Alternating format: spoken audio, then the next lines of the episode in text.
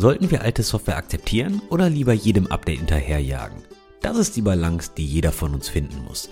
Wann update ich Software? Wie lange kann ich alte Software betreiben? Ab wann ist alte Software ein wirkliches Risiko? Sollte ich bei jeder neuen Major-Version direkt updaten? Bringt es überhaupt was, eine alte Software auf etwas Neues zu migrieren, ohne neue Funktionalitäten zu bekommen? Und welche Risiken verbergen sich hinter den Updates? Und final, ist der klassische Spruch Never touch a running system eigentlich noch aktuell oder sogar ein Fehler? All das und weitere Themenbereiche wie Long-Term Support, End-of-Life-Dates, die Softwaremetrik Dependency Drift, Dependerbot und rostende Software besprechen wir in dieser Episode. Viel Spaß! Moment. Bevor der Spaß losgeht, müsst ihr noch was wissen. Wir haben diese Episode direkt bei Andy in Duisburg aufgenommen. Und weil wir so viel Spaß daran hatten, haben wir auch noch eine Kamera mitlaufen lassen. Ihr könnt also jetzt direkt in die Shownotes gehen, auf den Link dort klicken und könnt uns nicht nur hören, sondern auch sehen, falls das wirklich jemand wollen sollte. Und noch zur Info, durch das andere Setup ist auch die Tonqualität eine andere. Ich vermute immer noch, es liegt an den ganzen Stahlwerken in Duisburg und die hatten irgendwie Einfluss auf die Mikros. Aber jetzt wirklich zum Content und viel Spaß quasi fast live aus Duisburg. So, Andi, wie fühlst du dich bei unserem ersten Video-Podcast? Also wenn man mit Podcast anfängt, dann spricht man ja eigentlich so ins Nichts hinein. Und später hört man seine eigene Stimme. Und das fühlt sich fremd an. Und wenn ich jetzt weiß, dass ich gefilmt werde, fühlt sich noch komischer. Ich habe schon gedacht, du sprichst von mir, dass ich ein Nichts bin. Ja, also ich mache das ja hier nicht freiwillig, aber nun gut. Ähm, so ist das Leben. Wir machen alles für YouTube, Spotify, den bösen Big Giants.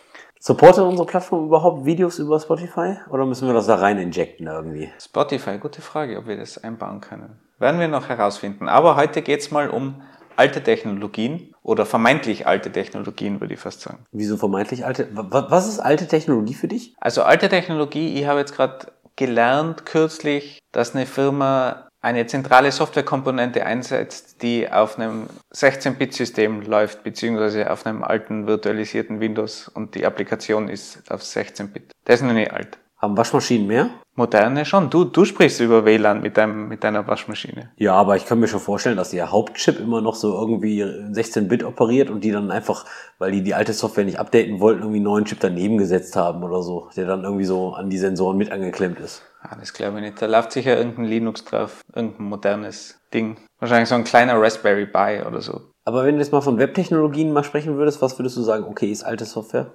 Ja, ich verwende ja selber quasi noch so an einer Stelle für ein Side-Project PHP. Es läuft zwar eigentlich schon auf PHP 7, glaube ich, oder so, aber ist eigentlich der Code ist von PHP 5 mit Register Globals und diesen ganzen bösen Sachen. Hast du, da hast du aber auch gut Einfallstore, oder? Also ich meine, Register Globals On oder wie das damals hieß? Ja, ich glaube, irgendwann, irgendwann ist es dann abgeschafft worden. Ich bin mir gar nicht sicher, ob das noch überhaupt möglich ist oder ob wir das mal gefixt haben in irgendeiner Form. Wie sieht es mit jQuery aus? Ist das alte Software für dich? Diese jQuery ist überall noch im Einsatz, auch, also wird noch verwendet in, in neuen Projekten. Nutzt man da nicht Lodash, Backbone oder? Ja, das ist auch schon alles ein alter Hut. Ähnliches? Ja, bei einer Applikation noch äh, Marionette, das war dann irgendwie auf Backbone so eine Aufsatzkatastrophe. Okay. Und jetzt mal das zum, zum Bild zu bringen, das ist das Schlimmste. Wenn du jetzt noch ein Bild brauchst und da irgendwas bilden musst, weil du irgendwie einen Wert änderst, das ist eine absolute Katastrophe. Da hatte ich, da kann ich dir eine schöne Story von äh, neulich erzählen, wirklich von neulich. Ende 2020 habe ich eine kleine Quiz-Applikation, so ein Mehrstep-Formular-Quiz in Vue.js gebaut.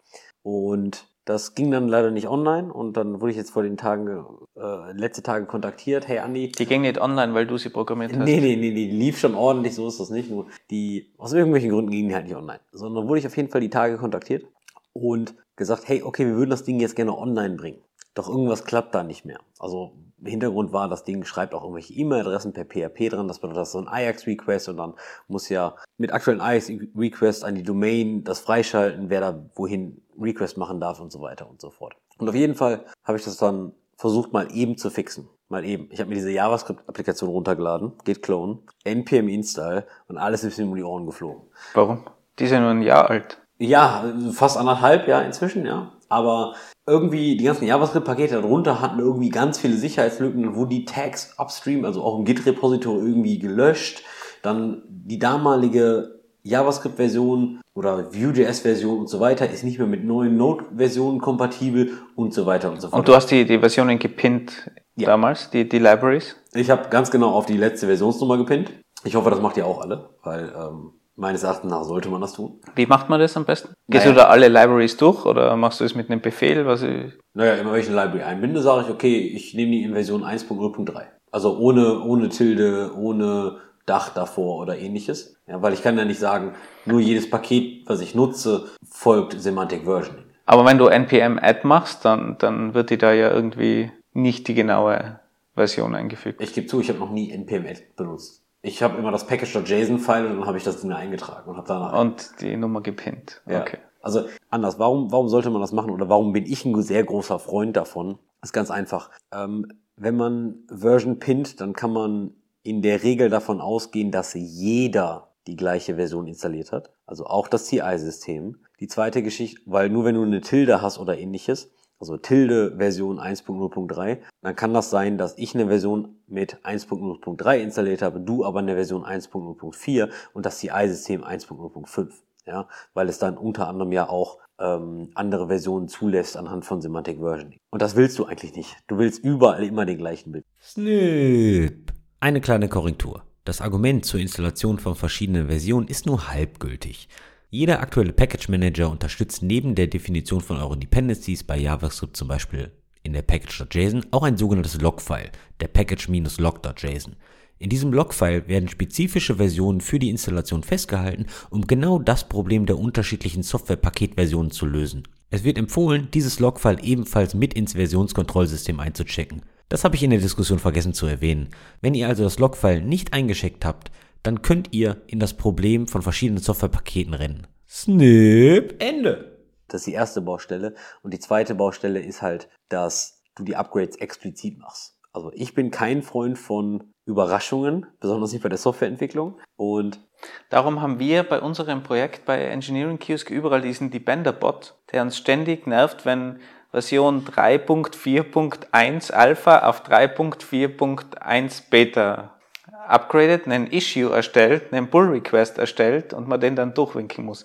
So, glaube ich, schaffst du es ja nur, dass wenn du diese, diese grüne, diese Heatmap auf GitHub, die zeigt, wann du wie oft irgendwas machst, damit die möglichst grün wird, indem du möglichst viele PRs durchwinkst, weil das sind auch Activities und dann wird dein Graph auf GitHub grüner. Und wenn du dann Codeprints verwendest, was mein Kollege Matthias und ich ja damals programmiert haben, dann kannst du dir ein schönes T-Shirt machen mit dem Graphen, der sehr grün leuchtet. Das ist dein Hintergrund, gibst du. habt ihr T-Shirts verkauft? Ich habe ja ein Poster von euch damals bekommen, aber T-Shirts habt ihr nicht Ah, verkauft. Blödsinn, T-Shirts, jetzt sage ich selber schon T-Shirts, genau. Weil wir so oft über T-Shirts gesprochen haben vom Engineering Kiosk, natürlich, wir haben Poster verkauft. Du hast es ja schon an der Wand hängen. Das hätten wir da hinten eigentlich, für alle, die, die es übrigens jetzt noch nicht mitbekommen haben, wir machen ja auch ein Video, hinter uns äh, hätte man das aufhängen können. Dein GitHub-Code-Profil. Aber hol mir die Leute mal ganz kurz ab. Was ist Dependerbot? Dependerbot ist ein Bot, der auf dein GitHub-Repository guckt und schaut nach, welche Sprache nutzt du, beziehungsweise welchen Dependency Manager, also für JavaScript die Package.json und für PHP die Composer.json und für Go die Modules.go.mod heißt das, glaube ich, jetzt gerade eben. Ich bin Go-Programmierer und weiß halt nicht, wie der Package Manager von Go heißt. Aber wie dem auch sei, der schaut dann danach und sagt, okay, gibt es ein Upgrade von deinen Dependencies und dann macht er einen Pull-Request und, und raise die Version und raise die Dependency. Und ich bezeichne Dependabot als den besten Mitarbeiter. Ja, weil er ackert einfach nur so wie ein Tier. Ja, also die Performance Reviews vom Dependabot sind immer top-notch. Ja. Er ist ja kostengünstig. Der Nachteil ist halt natürlich, und das kommt leider bei JavaScript sehr zur Geltung, ist, dass ein simples JavaScript-Projekt mehrere hundert Dependencies haben kann und dass der Release-Zyklus von diesen JavaScript-Paketen halt enorm agil ist, nennen wir es mal. Man könnte auch sagen, etwas zu schnell. Katastrophal. Könnte man sagen. Auf jeden Fall merge ich dann halt schon pro Woche 10 Pull Requests oder sowas und ich habe, weiß ich nicht, neun aktive Dependencies eingetragen. Also jetzt echt nicht viele für ein JavaScript-Projekt, aber ich glaube, die Subdependencies, die knallen rein. Nun gut. Ich muss mal endlich mal einen Filter erstellen, damit meine E-Mails weniger werden. Damit ich die von dir und deinem Depender-Bot nicht mehr bekomme. Naja, zurück zur alten Software. Ist Subversion alte Software? Das ist eine gute Frage und wir haben ja jetzt gerade am Wochenende ein kleines Community-Treffen gehabt mit einigen HörerInnen in Brüssel auf der FOSDEM. Nicht letztes Wochenende. Ah, ja, dieses Wochenende. Also wir nehmen ja jetzt gerade auf, vor ein paar Tagen waren wir in Brüssel. Das ist Genau, dieses, wir- wir- letztes Wochenende, dieses Wochenende. Genau, wir, wir, wir nehmen kurz nach der FOSDEM auf, genau. Ja. War wohl letztes Wochenende dann. Das Oder habt ihr da in Deutschland schon wieder einen anderen Nee, nee, Begriff? letztes Wochenende war wirklich das vergangene und dieses Wochenende ist das kommende Wochenende. Ja, genau. Ja, ja. Ja, okay, dann, dann reden wir eh vom gleichen. Okay. Auf jeden Fall haben wir da ein kleines Community-Treffen gehabt, sind, sind einige Leute gekommen, war super cool, super nett. Und da haben wir auch gelernt, dass ein Unternehmen gerade auf Git umgestellt hat von SVN. Und wir haben da auch mit ein paar Leuten gesprochen und alle haben irgendwie gemeint, oh, so spät und äh, um Gottes Willen gibt es das überhaupt noch. Aber das ist die Frage, ist SVN überhaupt, ist SVN überhaupt alt? Vor allem die Frage ist, die haben ja die letzten Jahre auch entwickeln können. Warum, warum sind sie nicht bei SVN geblieben? Also wir, wir könnten die jetzt natürlich fragen, was der Grund war, aber würde mich auch interessieren, wenn es die letzten Jahre funktioniert hat, warum steigt man auf Git um? Vor allem man muss ja auch die ganzen Tools womöglich umbauen, die rundherum um dieses ganze SVN-System arbeiten. Das ist aber jetzt mal eine interessante Frage. Glaubst du wirklich, es gibt in der modernen Open Source, in dem modernen Open Source Ökosystem mehr Tools, die immer noch mit Subversion arbeiten als mit Git? Na, mehr sicher nicht. Ja, aber wenn die zum Beispiel eine komplette Modernisierung und eine Annäherung an existierenden Open Source Stack haben möchten, zum Beispiel als Ziel, dann wird es ja mit hoher Wahrscheinlichkeit mehr Support im Open Source Ökosystem für Git geben als für Subversion, oder? Also Theorie. Das kann natürlich sein, aber wenn du deine CI/CD irgendwie rund um SVN angepasst hast und aufgebaut hast, musst du natürlich das alles mit umstellen. Das heißt, das hängt ja alles hinten dran nochmal. Es ist ja womöglich nicht nur SVN, sondern alle Leute müssen sich umgewöhnen. Du musst einen neuen Workflow einbauen in die Köpfe der ganzen ProgrammiererInnen und du musst vielleicht irgendwelche Tools im Hintergrund austauschen, du musst deinen Server austauschen, Backup, was auch alles hinten dran hängt. Das heißt, du musst es komplett neu aufstellen. Ist ein Ja. großes Projekt, würde ich sagen. Also die Gründe für das Upgrade von Subversion nach Git kenne ich jetzt leider auch nicht. Der Grund, Ja, aber wann würdest denn du updaten grundsätzlich? Oder würdest du sagen, sofort immer auf Git? nee, das jetzt nicht. Also ich denke, du hast Use Cases für alles. Was ich mir aber gut vorstellen kann, ist zum Beispiel Teil der Flexibilität und der Remote-Arbeit. Weil bei Subversion brauchst du für jeden Befehl eine Konnektivität zum Server. Sogar für einen SVN-Log musst du eine Konnektivität zum Server haben. Und wenn du jetzt mal vielleicht sogar deinen Mitarbeitern erlauben möchtest, von Mallorca zu arbeiten oder Ja, auch da, auch da gibt's Internet. ja das Im ist 19. richtig. Bundesland. 18., Oder aus 19., 20., wie viel das Bundesland? Das äh, 17. 17. Bundesland. Okay. Bayern und Franken ist dabei aber ein Bundesland, ja. Okay, ja, das brauchst du mir nicht erzählen. Oder- Solange du Österreich nicht als Bundesland mitrechnest. Wenn man zum Beispiel seinen Mitarbeitern mal erlauben möchte, um aus dem Zug zu arbeiten, da wissen wir selber, da, da gibt es dann offiziell jetzt kein Internet mehr. Das, das kenne ich leider zu gut, vor allem wenn man durch Deutschland fährt. Ja. Sobald, sobald man in Österreich oder in Holland zum Beispiel wieder ist, ist das alles schon besser. Dann denke ich halt schon, macht das Sinn, ja. Und die, Ja, aber trotzdem, du machst ja, ja gut, du kannst natürlich offline committen. Das, das. nein, bei Subversion nicht. Ja, ja, na, ich sag, bei Git kannst du wenigstens offline committen, wenn du wirklich committen willst. Du, du hast halt eine komplette Kopie von deinem Repository lokal, ja. Und somit, wo du halt bei Subversion den Code lokal hast, aber immer wenn du auf einen anderen Branch wechseln möchtest, dann brauchst du halt Konnektivität im Server. Aber die Frage ist ja immer, macht es Sinn, auf was Neues zu wechseln, ohne dass ich Funktionalität dazu gewinne? Also wenn ich jetzt eine 16-Bit-Anwendung habe auf einem alten Server oder virtualisiert, ist ja egal, und ich habe die alte 16-Bit-Anwendung und die funktioniert und in meinem ganzen Ecosystem ist es irgendwie eingebunden, alles funktioniert. Sollte ich dann wegmigrieren oder nicht? Das hängt ja auf irgendeinem kleinen Server im, im Eck, da ist Sicherheit auch egal. Naja, also klar, das, das, das Sicherheitsthema ist immer ganz vorne parat, ja.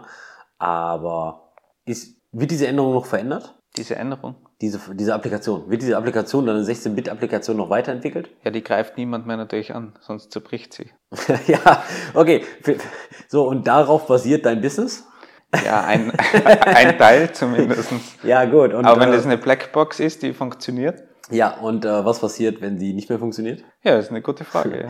Ja, ich, ich, ich, ich glaube, ich glaub, ich glaub, darum geht es halt. Ja, ich glaube, ich glaube, es geht halt. Jetzt mal angenommen, du hast irgendeine Blackbox in der Ecke stehen, weil ich habe ja schon mal erwähnt, ich bin Legacy verdient das Geld. Legacy verdient das Geld und ich bin fest davon überzeugt, dass jede Firma irgendwo einen Rechner in der Ecke stehen hat, der Staub fängt, der sich keiner mehr traut anzufassen, aber jeder weiß, wenn der Stecker von dem Ding gezogen wird, dann, dann, dann bricht hier, dann funktioniert irgendwas nicht und das fällt irgendwie nach Monaten erst auf, nach, keine Ahnung, vielleicht auch bei der Steuerprüfung oder so, das ist völlig egal, ja, aber das führt zum Desaster. Aber macht das Sinn? Also, ist das ein Problem oder ist es kein Problem? Ah, ich denke, ich denke, dass das solche ähm, Elemente sind, die wirklich geschäftsschädigend sein können. Da reden wir ja auch von, von Risiken von Business Continuity, ja.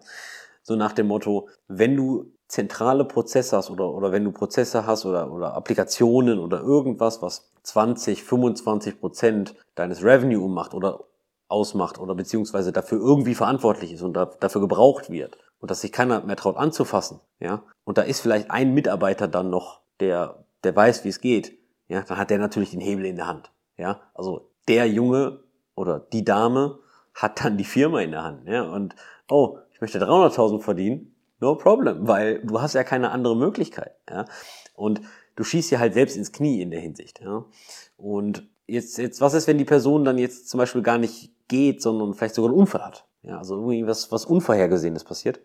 Buff. Ja? Und dann bricht die, dann bricht das Revenue 20% ein. Ich bin mir nicht sicher, ob jede Firma das verkraften kann. Ja, dann führt zu Entlassungen und dann geht der, das Schneeballsystem los. Ja, ja, ganz oft sind es ja auch irgendwie Elemente, die jetzt nicht so im absoluten Kern fürs Business notwendig sind. Also was ist, wenn das drei Tage stehen darf? Weil das irgendeine Abrechnungsgeschichte ist im Hintergrund oder keine Ahnung, irgendeine Verwaltungssache. Ja, ja, okay, aber wir reden ja von Elementen, wenn die drei Tage stehen, auch in drei Tagen findest du ja niemanden, der das mit einer heißen Stricknadel anfasst. Wahrscheinlich nicht, ja. Ich persönlich denke, keiner möchte daran arbeiten. Ja, weil es ist alt, es, es ist nicht dokumentiert, es ist sehr wahrscheinlich auch unglaublich komplex. Mein liebstes Beispiel, vielleicht ganz viel Code mit Bitshifting. Dann würde ich das nicht verstehen.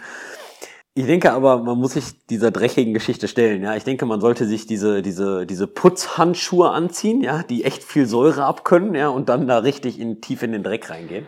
Aber die Frage ist immer, okay, wenn es jetzt ganz alt ist, dann sind wir beide der Meinung, das muss weg. Aber jetzt haben wir einen ganz großen Bereich zwischendrin, zwischen ganz alt und natürlich super hipster neu. Ja. Wo in diesem Bereich weiß ich, wann, wo ich umsteigen soll? Wann, wann mache ich das? das Upgrade, das Update. Und vor allem, es hängt ja auch immer ganz viel dran. Ich kann ja sagen, ich update eine, äh, eine Software und das kennen wir ja alle. Wir, wir updaten eine Versionsnummer höher auf, äh, von der Datenbank zum Beispiel und plötzlich bricht alles zusammen, weil die irgendein neues Flag eingeführt haben und der ganze Rattenschwanz, alles was irgendwie zur Datenbank connected, inklusive allen Analytics Tools, Reporting Tools und so weiter, mhm. die brechen alle mhm. zusammen wegen dem kleinen, kleinen Update. Mhm. Ja, also ich glaube, da gibt es jetzt nicht die eine Antwort. Und ich halte mich da immer so an so ein paar ja, Ankern fest sozusagen. Okay, wir haben jetzt diese zwei Extreme. Ja, ganz alte Software auf der linken Seite und ähm, Hipster-Software, das bedeutet, jedes Nuller-Release nehme ich mit, ja, am Release-Tag. Gehen, gehen wir mal in das eine Extrem, gehen wir mal in diese Nuller-Release-Geschichte. Gehen wir mal sagen, okay, jetzt gerade kommt eine neue Versionsnummer raus und ich wechsle sofort auf die neue Versionsnummer und Buff. Gleich am selben Tag, vielleicht auch ein paar Minuten später nach Release.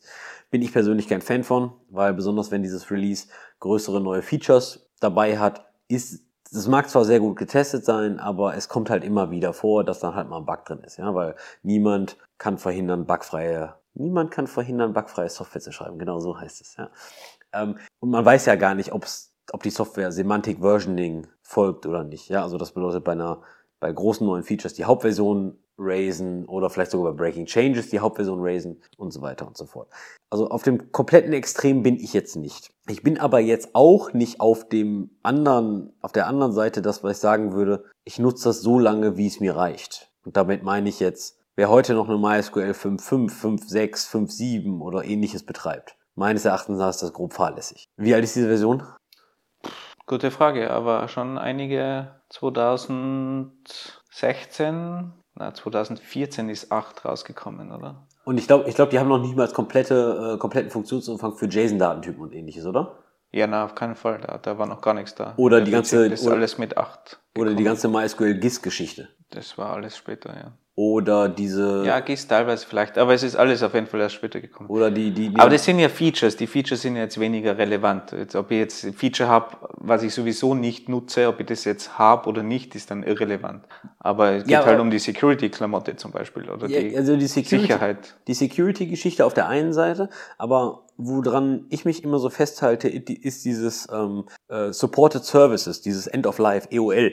Weil, weil jede Software hat in der Regel, also jede größere Software, jede etabliertere Software, viele Code-Pakete haben es jetzt nicht, die haben meist so ein, so ein, so ein EOL-Scheme. Das bedeutet, okay, jede Version, die released wird, wird für zwei Jahre oder ähnliches supported. Und du hast dann also so ein Sliding Window. Kommt immer was Neues raus, verschiebt sich dieses, dieses Sliding Window von supported Versionen. Wie zum Beispiel bei, bei der Sprache Golang. Das ist ganz interessant. Bei der Golang, ich glaube, da kam jetzt äh, Version 1.20 raus, jetzt vor kurzem.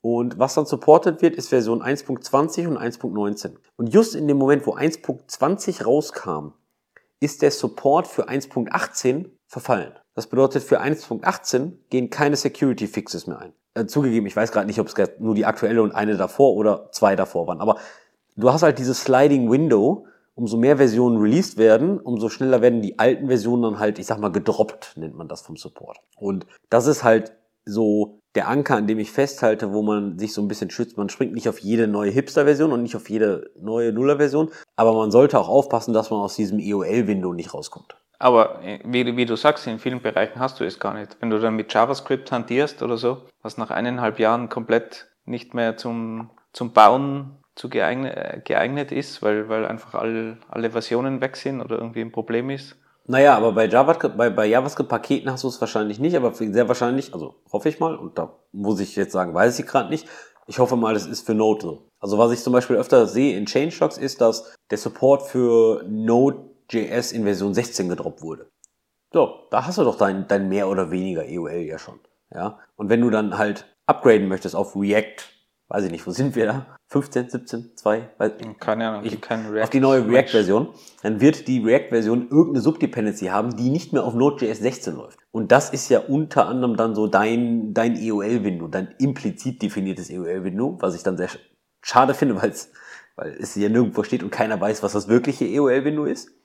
Aber dann mit dem Abschaffen des Supports von Node.js Version 16 ja, hinkst du dann hinterher und das ist dann die Kette, der du folgst. Ja, das bedeutet, du kannst dann gar nicht auf die neue React-Version hochgehen. Aber die, die Frage, die, die, die sich mir stellt, ist halt immer, wenn ich jetzt irgendwo eine Software habe, die älter ist, die abgeschlossen ist, Blackbox-artig abgeschlossen ist, die jetzt auch nicht direkt weiterentwickelt, weil sie irgendwie was Abgeschlossenes macht oder das Projekt abgeschlossen ist. Warum sollte mir die Mühe machen, ständig da Updates zu fahren, Zeit zu investieren, immer wieder alle drei Monate neue Versionen einspielen, höher zu gehen, höher zu gehen, höher zu gehen, wenn es ja so auch läuft? Also man, ich sage immer, oder nicht ich, der Spruch kommt nicht von mir, sondern ich habe ihn irgendwann in meiner, meiner Laufbahn mal aufgefasst, Software rostet. Ja? Und unter gewissen Umständen ist das vielleicht auch gar nicht falsch, das, was du sagst. Ja, das bedeutet, du hast ja die Box und die, die, die läuft, Blackbox und das, ich gehe jetzt nicht davon aus, dass das was Proprietäres ist von irgendeiner Firma, sondern es ist irgendwann mal Software, die ihr, ihr in-house geschrieben habt. Ja, oder? ja, aber vielleicht auch was Proprietäres, ist ja egal. Naja, bei proprietär muss ich halt schon gucken, ist die Firma noch dahinter und so weiter und so fort. Ne? Also ja, ja, aber die will mir ja vielleicht auch eine neue Version verkaufen. Muss sie unbedingt auf die neue Version kommen? Nee, musst du nicht, aber dann gehst du ja eine aktive Entscheidung ein, dass du ein Risiko eingehst. Was für ein Risiko? Ja. Wer weiß, was morgen ist? Wer weiß. Ja, aber das ist immer so. Okay, bestes Beispiel. Du hast eine Software für Rechnungsstellung. Ja? 19% Mehrwertsteuer. So. Und auf einmal, was kam? Du meinst dieses Corona-Zeug? So sieht's aus. Ich glaube, wir Deutschland hat mal einen sehr agilen Move gemacht und hat, glaube ich, innerhalb von drei Monaten gesagt, ja, pass mal auf, in drei Monaten gilt für ein Jahr 16% Mehrwertsteuer. War da irgendwie sowas, ne? Ja, aber die äh, gute Software kann das vielleicht einfach in einem ja, Setting wir, einstellen. Wir, wir, reden ja über alte Software. Ja, aber sogar, ja. also eben eine ganz alte Software zum Rechnungslegung schreiben, ist irgendeine Open Source Software, keine Ahnung, ich brauche die ganz, ganz selten. Also das, das generiert mir halt der PDF oder so. Die kann es zum Beispiel. Okay, aber deine Blackbox-Software kann das jetzt nicht. Okay, so. gehen, wir, gehen wir mal davon aus, ja. sie kann es nicht, ja. Und du stellst ungefähr 2000 Rechnungen pro Monat. Was machst du? Dann hast du wahrscheinlich ein Problem, ja. Studenten anheuern, die äh, 19 auf 16 runterrechnen und äh, oder also na, im Idealfall hast du Zugriff noch auf die Datenbank, weil die schreibt in die Datenbank und dann schreibst du einen Trigger, der äh, mit einem, mit dem Befehl alle Rechnungen innerhalb von einem gewissen Datum nach unten schraubt. So machen das viele. Also, Irgendwelchen dirty, dirty Hacks, damit, damit diese Blackbox noch weiterläuft. Genau, solche Moves kannst du machen, aber es ist ja eine Blackbox, deswegen kennst du ja den ganzen Funktionsumfang mit hoher Wahrscheinlichkeit gar nicht. Deswegen weißt du ja gar nicht, ähm, was dein Trigger eigentlich so für Nachwehen hat ja, und vielleicht sogar gegebenenfalls Dateninkonsistenzen erzeugt, die dann erst fünf Jahre down the line irgendwie auffällig werden. So. Aber dann kommt ja eigentlich alles wieder zurück, dass man sagt, okay, ich kann die Software nicht mehr ändern und adaptieren. Sogar wenn sie Open Source ist. Also wie gesagt, ich, ich arbeite ja teilweise auch mit eigener Software von mir, die, die extrem alt ist, die ich dann selber gar nicht mehr bauen kann. Ich ändere einen Wert, weil hin und wieder muss man halt irgendeine Kleinigkeit ändern. Dann probiere ich das zu bauen und dann sehe ich, dass meine ganze Pipeline tot ist, weil sie seit zwei Jahren halt nicht mehr gelaufen ist Ja. und Ja. irgendwie ein Bild fehlt oder irgendeine dumme JavaScript-Library. Das JavaScript-Library ist eine Katastrophe. Ja. Also ich habe auch schon irgendwas äh, auf GitHub selber dann runtergeforkt und irgendwie gebildet, damit ich diese dumme uralte Lib, die mir irgendeinen Graphen malt oder so noch Aber- weiterverwende. Genau um das Problem, was du jetzt gerade beschreibst, zu umgehen, empfehle ich zum Beispiel, lass deine CI-Pipeline, und deine CI-Pipeline heißt jetzt nicht unbedingt immer deine Unit-Tests, sondern eigentlich nur einen Make-Install. Ja, also installier die de- deine Pe- Dependencies aus deinem Package Manager jede Nacht. Das bedeutet, lass, den, lass, dann, lass deine Software jede Nacht nur bauen. Der Grund ist ganz einfach, genau das, was du sagst. Wenn du zum Beispiel nicht überall lokale Mirror hast von deinen Dependencies, also lokal in-house, sondern wirklich noch auf die, auf das, auf das, auf das äh, äh, Original Golang Repo gehst oder auf GitHub oder, oder woher auch immer du deine Dependencies siehst. Äh, npm.org heißt das, glaube ich, bei JavaScript? Nee, Mhm. doch. Und, und die löschen eine Version. Leftpad jetzt zum Beispiel. Dann kriegst du das am nächsten Tag sofort mit. Ja, aber das setzt ja voraus, dass ich eine CI-Pipeline habe, die, Ja, Moment, die das aber- irgendwie bauen kann. Ge- wenn, genau. Wenn ich vom Bauen spricht, kann es ja auch einfach nur ein NPM-Bild sein, was ich lokal auf meiner Command-Line ausführe. Ja, also Moment, eine CI-Pipeline muss jetzt kein Jenkins oder GitHub Actions oder Circle CI sein. Das reicht für mich auch irgendwo ein Cronjob auf irgendeiner Linux-Node, der einen Make-Install macht. Ja, ja, das müsste ich dann einrichten Genau. erstmal. Ja. So. Und dann, wenn das Ding fehlschlägt, weißt du halt, oh, du hast eine externe Abhängigkeit. Und der muss mir dann irgendwie ein E-Mail schreiben oder so. ja, aber wenn, wenn ein Cron fehlschlägt, ist ja im Haus-Linux-System drin Mail und wenn du dann Mail eingerichtet hast, ja, also Ja, das, das geht ja schon mit Bordmitteln alles. Ist zwar jetzt nicht mehr das aktuellste Prometheus-Alerting, ja, das verstehe ich auch, aber es funktioniert. Aber wenn du es halt jede Nacht bauen lässt, auch wenn du keine Änderung hattest und, ex und du hast externe Dependencies und da verändert sich was, was du ja eh nicht unter Kontrolle hast, dann kriegst du am nächsten Tag einen Ping und kannst sofort reagieren, anstatt zwei Jahre down the line, so wie du das schon gesagt hast. Würdest du dann empfehlen, also übrigens nur nochmal zur Erklärung, ich bin kein Fan von, von alter Software, ich, ich stelle nur äh, Devil's Advocates Fragen. Nur, dass, dass das auch klar ist. Das sind alle Side-Projects von mir, die ganz, ganz unwichtig sind. Also das glaube ich dir gerade nicht. Ähm, ich glaube, du weinst der Software hinterher, weil früher alles besser war. Früher war sowieso alles besser, sogar die Zukunft. Ja. der ist schön, der ist schön. Ähm, jetzt hast du mich durcheinander gebracht. Was wollt ihr eigentlich fragen? Ah, genau. Ob du jetzt empfehlen würdest, dass man jetzt auch als kleiner Softwareentwickler anfängt, dem Kunden solche Fenster vorzugeben, dass man sagt, okay, Support bis dorthin. Oder mein Window, wenn ihr mich nicht zahlt, dass ich euch das hö- höher ziehe auf höhere JavaScript-Versionen, dann läuft der Support aus. Kann So- ich nichts garantieren. So als Freelancer. Als du? Freelancer es ist ja so viel Software draußen, die so eher im kleinen Rahmen ist, was jetzt nicht irgendwie, wo eine große Enterprise dahinter steckt. Wa- Was ist, was ist Ich hätte es noch nie gesehen irgendwo, keine Ahnung. Also weißt du das gerade, was ist die klassische Gewährleistung in Deutschland? Drei Jahre? Gewährleistung. Ich rede jetzt nicht von Garantie, ja? Also, ich glaube, ich glaube drei Jahre? Na, Gewährleistung ist sowieso nur ein halbes Jahr.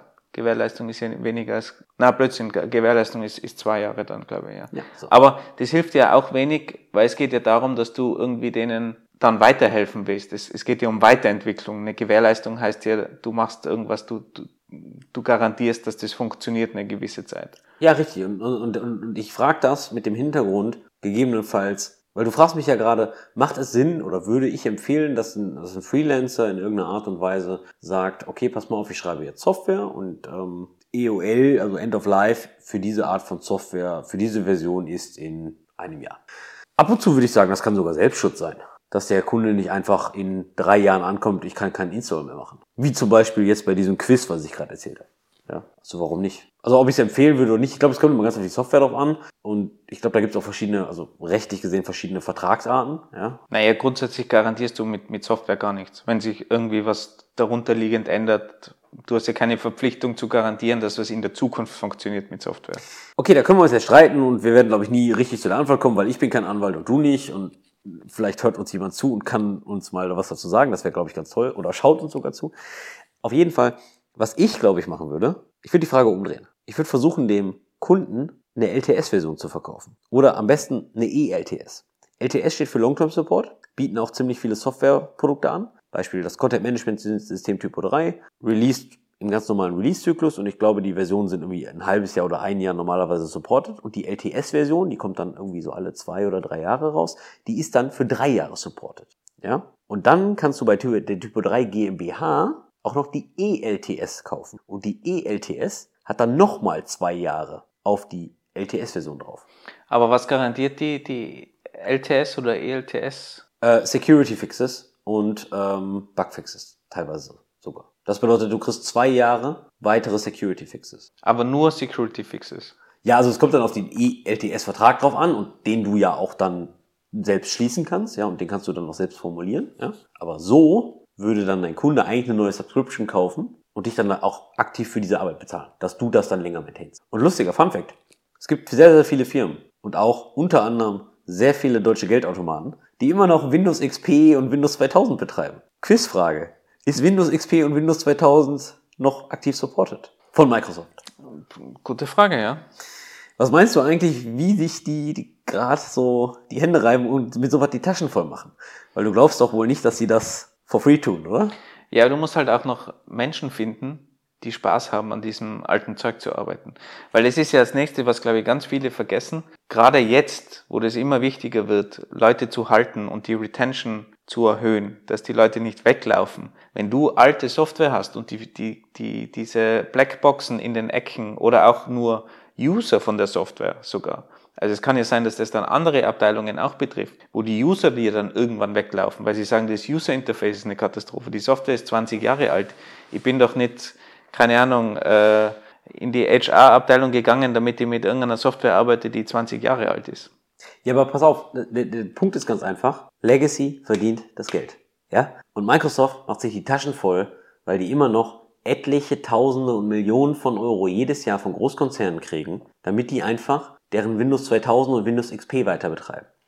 Und die Gründe sind, weil die eine Blackbox im Keller stehen haben, die jetzt nur noch irgendwie eine Zertifizierung im Bankwesen für Windows XP oder ähnliches Aber das ist ja, das ist ja eine gute Frage. Die, so Geldautomaten oder sowas. Warum mache ich da kein Update? Also was, was, was habe ich denn für einen Vorteil, dass ich dieses alte Ding habe? Habe ich da irgendwelche Schnittstellen von dieser Hardware, die dann auf 16-Bit laufen und nur mehr auf diesem Windows XP? Oder sind das DLLs, wo die Firmen pleite gegangen sind die, und keiner weiß, wie die DLLs funktionieren? Bei, bei Geldautomaten kann ich das gerade nicht sagen, was der Grund ist, ja, aber es würde mich mal auch interessieren. Also wer jetzt irgendwie bei der Bank IT arbeitet, ja, bei der Sparkasse, Volksbank oder Commerzbank, Deutsche Bank und wirklich an diesem System arbeitet, ähm, schreibt uns mal eine E-Mail, ja, stetisch at engineeringkiosk.dev. Ich würde mich wirklich freuen. Ja, definitiv. Was ich aber sagen kann, ist zum Beispiel im, im Datenbankenbereich, da kriegen äh, Datenbankfirmen, die sowas, also Database as a Service zum Beispiel, kriegen Anfragen. Könnt ihr mal bitte unsere Version, die wir gerade betreiben, noch ein halbes Jahr lang weiter betreiben? wir schaffen es nicht abzugraden. Ja, und, ja, ein halbes Jahr verstehe ich ja, aber wir, wir sprechen da eher von,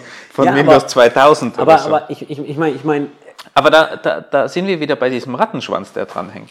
Weil wahrscheinlich so viele andere Komponenten in irgendeiner Form darauf zugreifen, dass du die auch alle ändern müsstest. Und die hängen ja dann auch wieder irgendwo dran. Und da hängen dann ganz viele Firmen dahinter. Manche Firmen gibt's vielleicht gar nicht mehr, manche haben irgendwie das System geändert, manche Schnittstellen gibt's nicht mehr und so hast du dieses kaskadierende Problem dann bei einem Update. Und ich glaube, davor haben ja auch wirklich viele Angst und darum macht man dann lieber kein Update. Ja, aber deswegen sage ich doch, Software rostet, ja. Und dieser Spruch wird, wird, wird wahrer, umso älter diese Software ist, ja. Weil es wird ja nicht leichter, ja. Umso mehr, also ein bisschen Flugrost, ja, kriegst du mal eben so abgeschwirbelt, ja. Aber wenn sowas richtig, richtig hart verrostet ist, ja, da hilft auch keine Cola mehr. Ja, ja, aber die Frage ist immer, schweißt du irgendwas, noch einen kleinen Teil oder holst dir ein neues Auto? Und da ist ja dann auch der Unterschied. Wie lange wartest du? Weil es gibt ja auch viele Argumentationen, dass man sagt, okay, man wartet so lang, wie es nur irgendwie geht, bis es gar nicht mehr geht. Und dann tausche ich einfach die komplette Blackbox inklusive dem Zeug, was dranhängt, aus. Dann habe ich wenigstens einmal nur diesen Aufwand zum Austauschen und nicht am Weg ständig. Ja, aber das ist, das ist eine lustige Geschichte. So, wenn du das so machst, dann kriegst du sehr wahrscheinlich echt viel für dein Geld, weil du nutzt das ja echt lange. Ja, das bedeutet, es hat sich 35 mal rentiert. Aber du bringst dich auch in eine Situation, wenn das Item, was du da austauschen möchtest, wichtig für dich ist, dann bringst du dich automatisch selbst in eine Drucksituation. Ja? Und was ist, wenn just in diesem Moment dein Item, was du auf, austauschen möchtest, im Suezkanal stecken bleibt? Ja? Jetzt sagst du, passiert ja eh nicht. Gut, hat man jetzt vor kurzem. Oder was ist, wenn auf einmal ein Virus in China ausbricht und du keine Chips mehr bekommst. Ja? Also du glaubst ja wohl nicht, dass die Autobauer gerade alle äh, Teile auf Lager haben wie noch und nöcher, oder? Also ich glaube, die warten jetzt gerade alle noch. Ja? Und das zieht sich ja schon alles zwei, drei Jahre. So, der Punkt ist ganz einfach. In der Zukunft passieren Sachen, die du einfach nicht vorhersehen kannst. Aber du weißt, du hast ein Risiko. Und meine Frage ist gerade einfach nur, dass du entscheidest dich gerade aktiv dazu, das Risiko nicht zu tackeln. Und wenn du das als Geschäftsführer tust, dann könnte man sogar sagen, du handelst echt fahrlässig. Ja, ja kommt aufs Risiko drauf an, ja. ja. Aber du gehst ja ständig Risikos ein. Also auch ähm, finanzielle, weil du überlegst, okay, ja, genau. sich das, irgendwas auszutauschen, neu zu machen, alt zu lassen. Ja, aber richtig. Immer, ja. Und deswegen, deswegen, deswegen gehe ich ja die ganze Kette durch und sage, okay, wie wichtig ist dieses Item denn da auszutauschen? Weil machen wir uns nichts vor. Wenn das Item für die Buchung des Kickertisches im Büro zuständig ist, ja, dann kann man den Kickertisch halt gerade mal für ein paar Monate nicht buchen, sondern muss da hingehen und gucken, ob der frei ist. Ja, also dann ist es halt nicht so wichtig. Ja, aber dann würde ich das auch nicht als Risiko nennen. Ne? Natürlich, als Geschäftsführer balanciert man immer Risiken. Das ist der Job eines Geschäftsführers oder einer Geschäftsführerin. Aber wenn da 10, 15, 20 Prozent Revenue dran hängen und jetzt kommt's, vielleicht ist diese Box da noch nicht mal direkt für das Revenue zuständig, sondern irgendwo down the line, ja? Subdependency von Subdependency von Subdependency. Ja, dann würde ich sagen, Happy Birthday, hast du gewonnen. Aber umso, wir sind ja, wir sind ja in der heutigen Industrie arbeiten wir sehr viel mit datengetriebenen Entscheidungen. Ja, bist du auch ein riesen Fan von. Hatten wir, glaube ich, irgendwo mal eine Episode darüber gemacht, richtig? Hatten wir eine Episode, natürlich. So. Und ähm, wusstest du, dass es eine Metrik zum Software-Alterungsprozess gibt? Und zwar? Äh, nennt sich Dependency Drift. Und zwar, wie weit driftet deine existierende Versionsnummer oder deine existierenden Dependencies vom Upstream-Stand ab. Ja, und umso weiter, umso mehr driftet die away, wenn du so möchtest. Ja, das ist eine Metrik für Software Aging. Und die, die geht auf die Versionsnummern oder, weil eigentlich müsste man theoretisch mit dem Alter arbeiten, weil es gibt natürlich. Also, also die anders. Die Definition ist halt jetzt sehr einfach für, die, für, für dieses Format jetzt hier. Unten drunter, wie die, wie die jetzt definiert ist, müsste man jetzt nochmal gucken, so nach dem Motto, okay, ist es die Versionsnummer, ja? Äh, von welcher Software reden wir? Haben die, hat diese Software einen festen Release-Zyklus? Es gibt Software, die wird zweimal im Jahr immer dann released. Ja? Das Was? hat sich ja jetzt auch eigentlich extrem geändert, dass du früher hattest du ja Releases, die irgendwie ja einmal im, im Jahr oder, oder sogar noch seltener hast du irgendwie große Releases gehabt. Und wenn du dir jetzt anschaust, auch so Dinge wie Datenbanken zum Beispiel, was wirklich wichtige Software ist, sogar die sind jetzt auf so einen kleinen Zyklus runtergekommen, dass das wirklich alle paar Monate kommen da irgendwelche Versionen raus, Security Patches und, und, und. Ja gut, aber dann, dann sagst du, okay, jetzt in der, in der Dependency Drift, ja. Und wenn ich jetzt sage Dependency Drift, dann, also ich denke, der, der bessere Name wäre vielleicht ein Version Drift oder irgendwie sowas. Weil wir ja nicht über nur Dependencies reden, weil wenn du jetzt eine Datenbank nimmst, zum Beispiel Postgre, dann nimmst du ja die ganze Datenbank, ja. Du kümmerst dich ja nicht um den Dependency Drift von den Dependencies von Postgre, sondern um die, die PostgreSQL-Version. Also du hast ja keine, hoffentlich keine PostgreSQL 7 mehr im Einsatz, wo jetzt gerade 15 aktuell ist, ja, oder gerade sogar 16 in den Startlöchern steht. Auf jeden Fall, vielleicht kommt dann auch nochmal das Datum da rein, ja, also wann, wie alt ist die Version und so weiter. Der Punkt ist jedoch, schau halt nach, dass du eine gesunde Balance in deinem Dependency oder Version Drift findest, in deinem Software Aging, dass du halt nicht in diese beiden Extreme abdriftest, ja, weil immer nur Upgrade, Upgrade, Upgrade ist halt auch nicht geil, ja. Klar, jetzt sagt man so, neueste Software fixt alle Security Bugs. Aber ja, neueste Software kann auch neue Security Bugs haben, ja, oder sogar Regressions, ja. Was ja wirklich interessant ist, ist eigentlich, dass im IT-Administrator-Umfeld ist es ja gang und gäbe. Da hast du deine DLS. Meine was? TLS, Long-Term, LTS, so rum, LTS, LTS, nicht TLS. LTS-Versionen, du hast Enterprise-Versionen, du hast wirklich auf Hardware-Ebene irgendwie einen Support, du schließt Support-Verträge ab. Ja. Das ist ja alles sehr üblich in der Welt. Aber wenn du in die Softwareentwicklung gehst, existiert das Ganze nicht mehr. Also das, was es eigentlich in, in der klassischen IT-Welt, in dieser Administrator-Welt, wo alles früher nur noch Hardware war, eigentlich gibt und Standard ist, wenn du in die Softwareentwicklung gehst, wird es immer weniger und umso mehr du in Richtung Web gehst, umso weniger wird es. Und im Web hast du fast überhaupt keine, keinen Support mehr oder alles ist Web und fluide und schnell und es gibt gar nicht mehr so, so Überlegungen, um, um irgendwie da, außer wenn du im absoluten Enterprise-Umfeld bist, dann, dann schon. Aber es gibt da irgendwie viel weniger Informationen. Du, du findest heutzutage ja nicht mal mehr irgendwelche System Requirements oder was für Browser unterstützt wird Ja, Sogar das wird ja nicht mehr angegeben bei ganz, ganz vielen Softwareprodukten. Ein- Einer der Gründe ist relativ einfach zu erklären. Und zwar, es ist die Art und Weise, wie du dieses Item, diese Enterprise-Software, diese Hardware schippst und ausliefern kannst. Ja? Bei Hardware muss die Hardware zum Kunden. Die muss ausgetauscht werden. Ja? Das bedeutet, da wird ein System vom Netz genommen und das muss da rein und da muss jemand Geld für zahlen und da musst du auch die Abhängigkeit zum Kunden haben, weil der Kunde muss das auch wollen und einen Termin vereinbaren und so weiter. Enterprise-Software, die on-premise gehostet wird, ist genau dasselbe. Web-Software wird zentral gehostet, ja, wo du, wo du den Server selbst unter Kontrolle hast, ja. Du hast es in, in, in, in, in, der Hand, wann du was updatest. Das bedeutet, Ja, aber das hast du ja bei Linux genauso, wenn, wenn gibt es auch LTS-Versionen. Also da, da, die Grundbasis hat dieses Vorgehen von LTS, von Support und da ist auch sehr gut beschrieben, wie lang wird was supported, was spielt miteinander zusammen, was funktioniert nicht, lauter Dinge, die, die ganz gut beschrieben sind. Aber umso weiter das im Stack nach oben geht, umso schlechter werden diese Beschreibungen. Und wenn du dann eben bis nach oben im Web angekommen bist, heutzutage ist wirklich schwierig zu finden, was für Browser wird supported. Früher war das wenigstens noch angegeben, dass nur Internet Explorer supported wird, das war immer der Klassiker im Business-Umfeld. Heutzutage nicht mal das mehr. ja, aber würdest du sagen, der Spruch Never touch a running system war ein Fehler? Weil auch ich habe ihn früher gesagt. Ich, ja, es gibt viele Sprüche, die man sagt. Auch Legacy verdientes Geld ist ein netter Spruch, aber Bitte? äh, ist der beste Spruch, sorry. Andy, ist der beste Spruch natürlich Legacy, die verdient Geld. Aber es stimmt natürlich schon, never touch a running system kann natürlich in, in gewissen Bereichen schon sinnvoll sein. Die Frage ist halt immer, wie lang greift man ein System nicht mehr an? Und Naja, bei, bei, bei einem Bug, der bald auftreten wird, da ist es relativ einfach, die Frage zu beantworten, wie lang fasst man ein System nicht mehr an? Ich sage nur das Jahr 2038. Das, das stimmt natürlich. Ganz allgemein, ich glaube, heutzutage ist es definitiv veraltet. Das kannst du vielleicht bei Hardware noch äh, nachdenken, ob du in diese Richtung gehst, dass du never touch a running system. Aber sobald du im Softwarebereich bist, wo diese Zyklen so schnell geworden sind, wo du auch CI/CD hast, dass du ständig was bauen kannst, testen kannst, gute äh, Test-Coverage hast, wo du einfach Sachen durchtesten kannst, da ist es ja nur meine Ausrede, weil wenn du immer alles sofort updaten kannst und ändern kannst, ist es ja gut und das sollte sich als Ziel sein. Und dann ist halt die Frage immer, wie komplex ist es und gehe gewisses Risiko ein, weil im, im Endeffekt ist es ja nur Technical Debt, also Schulden, die du machst und Schulden bauen sich halt auf und Schulden können Sinn machen.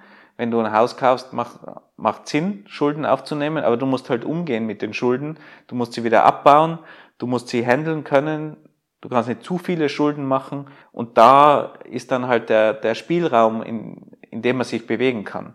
Naja, aber wie jetzt auch bei finanziellen Schulden gibt es ja gute Schulden und es gibt ja schlechte Schulden. Ja? Ja, beziehungsweise wenn du keine Schulden machen musst, ist es das Beste, aber im Leben ist es halt, halt schwierig. Also bei der aktuellen Inflation ja, hoffe ich doch mal, ähm, dass wir alle ein bisschen Schulden haben, weil das kommt dann nämlich dein, deinem Schuldenkonto mehr oder weniger zugute. Ja?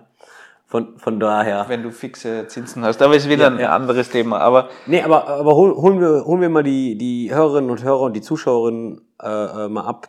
Das Jahr 2038 Problem. Das habe ich jetzt gerade mal erwähnt. Und was passiert da? Und zwar für alle, die sich damit noch nicht auskennen, für jede Applikation, die ein Unix Timestamp speichert, und die Unix Timestamp sind die Anzahl der Sekunden vom 01.01.1970 bis jetzt, und für jede Applikation, die diesen Wert, ein Unix Timestamp, in einem vorzeitbehafteten 32-Bit Integer speichert, was ich würde mich aus dem Fenster lehnen, sehr viele Systeme betreffen wird, wird im Jahr 2038 der 32-Bit Integer Bereich gesprengt, weil wir dann bei einer Billionen Sekunden, glaube ich, sind. Irgendwie sowas. Und somit hast du dann Integer Overflow und die ganze Sache fängt wieder bei Null an, was dann für viele Systeme schlecht sein kann. Aber 38 ist noch lang hin. Ist es wirklich so? 15 Jahre? Ja, schon, schon noch, einiges an, an, an Zeit. Kannst du dich noch an Silvester 1999 erinnern? Natürlich, alle waren verrückt. Wir hatten, wir hatten bei der Feuerwehr Bereitschaft, weil alle Angst hatten, dass die Welt untergeht. Wir müssten, haben wirklich wegen diesem dummen Y2K-Bug haben wir Bereitschaft gehabt. Kannst du das nochmal erklären, was da passiert ist? Du meinst, weil, weil alle mittlerweile zu jung sind, dass sich niemand mehr ans Jahr 2000 erinnern kann. Ja, das war die alte Variante, wo man Jahreszahlen nur in zwei Ziffern dargestellt hat oder zwei Stellen dargestellt hat. Also 1998 war dann 98 und ja, irgendwann ist es dann halt wieder 0-0 geworden bei 2000 und dann haben halt alle Angst gehabt vor diesem Y2K-Bug, dass irgendwas passiert. Aber es war so stark in den Medien, dass es wahrscheinlich alle irgendwie gecheckt haben und getestet und wahrscheinlich, weil die Unix Timestamp also auch viel verwendet wird. Und bei der war das natürlich kein Problem damals. Aber wenn ich- du das ich- abspeicherst Ich, in, ich, in ich kann mich noch an Aufkleber erinnern. Bitte über Silvester den Computer ausschalten und, und, und solche Geschichten. Ähm, ja, ich glaube, die Banken haben damals zumindestens also es wurden Systeme runtergefahren. Eben, die hatten irgendwie so einen Buffer, die haben alles runtergefahren und dann waren ein paar Stunden offline oder Ja, irgend ja. sowas, ja. Da, da hat es durchaus sowas gegeben. Aber 38 wird natürlich spannend, weil Unix Timestamp ist schon sehr wichtig und, und ist wirklich überall drin. Und die kann man auch nicht so einfach ändern, weil bei dem Y2K-Bug war das ja eher die, die Custom-Software, die man, die man selber geschrieben hat oder Applikationssoftware, die halt das irgendwo unter zwei Stellen speichert in der Datenbank. Aber da, da bricht das ganze System ja nicht zusammen. Aber, Aber- mit aber- der Unix Timestamp, die ist überall. Und das ist natürlich schon dann ein Problem. So, und jetzt, jetzt muss man natürlich gucken. Das betrifft ja jetzt nicht nur Systeme, die die aktuelle, Datei, äh, aktuelle Zeit speichern. Das betrifft ja auch Systeme, die zwei Zeitpunkte miteinander vergleichen. Ja? Und da kommt es jetzt natürlich an, an gute Programmierung an. Wie zum Beispiel, wenn du zwei Sachen miteinander vergleichen möchtest, wie zum Beispiel, weiß ich nicht, Runtime oder sowas, wie schnell wurde etwas oder ähnlich. Oder du willst alle fünf Sekunden ein Event ausführen. Ir ir- irgendwie sowas, was halt statisch ist, was jetzt eigentlich gar nicht an deine aktuelle Zeit gebunden ist, sondern weil du nur was ähm, nach einer gewissen Zeitdistanz machen möchtest. Sehr, sehr, sehr viele Programmierer nutzen dafür Time, also nutzen dafür den Unix Timestamp. Ja? Was, was aktuell klappt, was aber in zwei Situationen immer auf die Nase fällt. Im Jahr 2038 auf jeden Fall, weil du dann auf einmal den einen Punkt wieder auf Null resettest und bei einer Leap Second. Ja? Das sind diese klassischen Leap Second Bug, wo auf einmal die Zeit nicht nach vorne geht, sondern auf einmal rückwärts läuft um eine Sekunde. Für solche Events, für solche Events, also einfach alle fünf Sekunden irgendwie das ausführen oder ähnliches, nutzt man eigentlich die Mono Monotic Clock. Wenn du sowas nutzt, dann bist du zeitunabhängig, weil die Monotic Clock ist die CPU Clock. Das bedeutet, es wird auf der CPU gezählt, Sekunde 1, Sekunde 2 und so weiter und du bist nicht abhängig von der Unix Epoch Time. Ich lehne mich aus dem Fenster, sehr viele Applikationen vergleichen sowas, nutzen den Unix Timestamp und 2038 vergleichen die gegen Null oder, oder, oder was weiß ich, teilen durch Null oder, und das sind alles Bugs. Versucht die mal herauszufinden, versucht die mal zu debuggen, versucht die mal zu reproduzieren, ja. Aber ich lehne mich mal weiter aus dem Fenster und glaube, dass 38 nicht mehr viel Software unterwegs sein wird, die es jetzt gibt aktuell. Nichts hält so lange wie ein gutes Provisorium. Das stimmt, aber mit dem Speed, wo wir jetzt weitergehen in die Zukunft, wird es schwierig werden, meiner Meinung nach. Aber- Hoffe ich zumindest. Ich habe in der, in der Vorbereitung für diese Episode mal nachgeschaut, wie lang man eigentlich eine Software betreiben kann bzw. supporten kann. Was meinst du, war der Gewinner? Das ist die, ja, wenn du Windows 2000 sagst, dann sind es ja jetzt schon 20 Jahre. Ich habe noch was Heftigeres gefunden, was mich sehr, sehr beeindruckt. Und zwar ist es unsere Lieblingsdatenbank SQLite. SQLite hat im Jahr 2016 versprochen, dass sie die aktuelle SQLite-Version bis 2050 supporten. Inklusive der Stabilität und Rückwärtskompatibilität der C-API und des On-Disks-Formats. Das bedeutet, Daten, die jetzt von SQLite auf Disk geschrieben werden, können mit der Version, die 2049 rauskommt, noch gelesen werden. Da hat er sich viel vorgenommen, Das schreiben die der gute Entwickler. Es ist eigentlich nur ein Hauptentwickler. Der, äh, natürlich ist eine Community mittlerweile, aber eine Person dahinter, ja. Den Link posten wir auch in die Show Notes. Lest euch das mal durch. Die haben so ein kleines Manifesto geschrieben. Die haben sich da auch wirklich Gedanken drüber gemacht, so nach dem Motto, okay, jetzt haben wir 2023, das bedeutet 27 Jahre wird die ganze Sache auf jeden Fall noch supportet. Und die haben sich dann Gedanken gemacht, was heißt das denn eigentlich, wenn ich eine Software 27 Jahre noch supporte? Ich meine, das, was worüber wir gerade sprechen, haben sie 2016, also das waren dann irgendwie 34 Jahre. Und das ist recht interessant. Und da muss ich einfach nur sagen, Hut ab. Also ich meine, ähm, dieser Mensch muss für sein Ja, Projekt- noch, noch haben sie es nicht durchgezogen. Nein, nein, also, wir also, müssen jetzt mal abwarten bis 2049. Also, also offen, offen gesprochen, da steht auch ein Satz, wir wissen natürlich nicht, was in der Zukunft passiert und so weiter und so fort, aber da steht, wenn, wenn es uns möglich ist, diese Software noch so lange zu betreiben, ja, dann sorgen wir dafür, dass halt mindestens die C-API und das, das Discrete-Format ähm, äh, rückwärtskompatibel ist.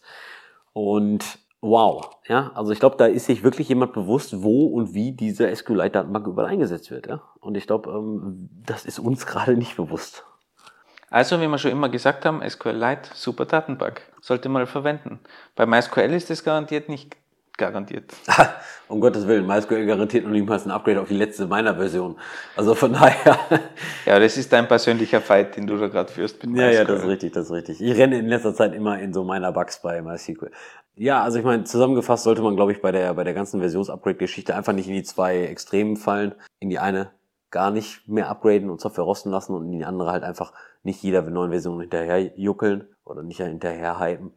Von daher, ich glaube, wenn man sich so im gesunden Mittelfeld bewegt, dann, dann kommt man, kommt man gut voran. Man muss sich dafür natürlich auch Strategien und, und Zeitfenster zurechtlegen, um halt auch schwierige Komponenten wie Datenbanken und Co. zu upgraden. Ich glaube, was man sich aber auch im Klaren sein muss, dass diese Update-Zyklen, die in der Vergangenheit waren, einfach immer kleiner werden. Egal in welcher Branche, in welcher Software, definitiv, wenn man sich die letzten Jahrzehnte anschaut, der Trend ist einfach in die Richtung immer schnellere Updates, weil auch das passieren muss einfach mit Security und gar nicht nur Features, aber alles, was da irgendwie dranhängt. Es wird einfach alles schnelllebiger und schneller. Und ich glaube, man kann, egal welchen Speed man gefahren ist vor x Jahren, er wird jetzt schneller sein. Also da bin ich hundertprozentig überzeugt. Ich glaube, ich hätte das schon mal erwähnt im Podcast, glaube ich auch. In meinem Studium habe ich den Produktlebenszyklus vom v Volkswagen Golf durchgenommen. Und schaut euch mal einfach an, wann der Golf 1 released wurde, der Golf 2 und jetzt der Golf 6 und wo sind wir jetzt, Golf 8 oder 9 oder so, weiß ich gerade auch nicht mehr. Du bist der Deutsche. Ja, aber ich fahre noch ein altes Auto, deswegen.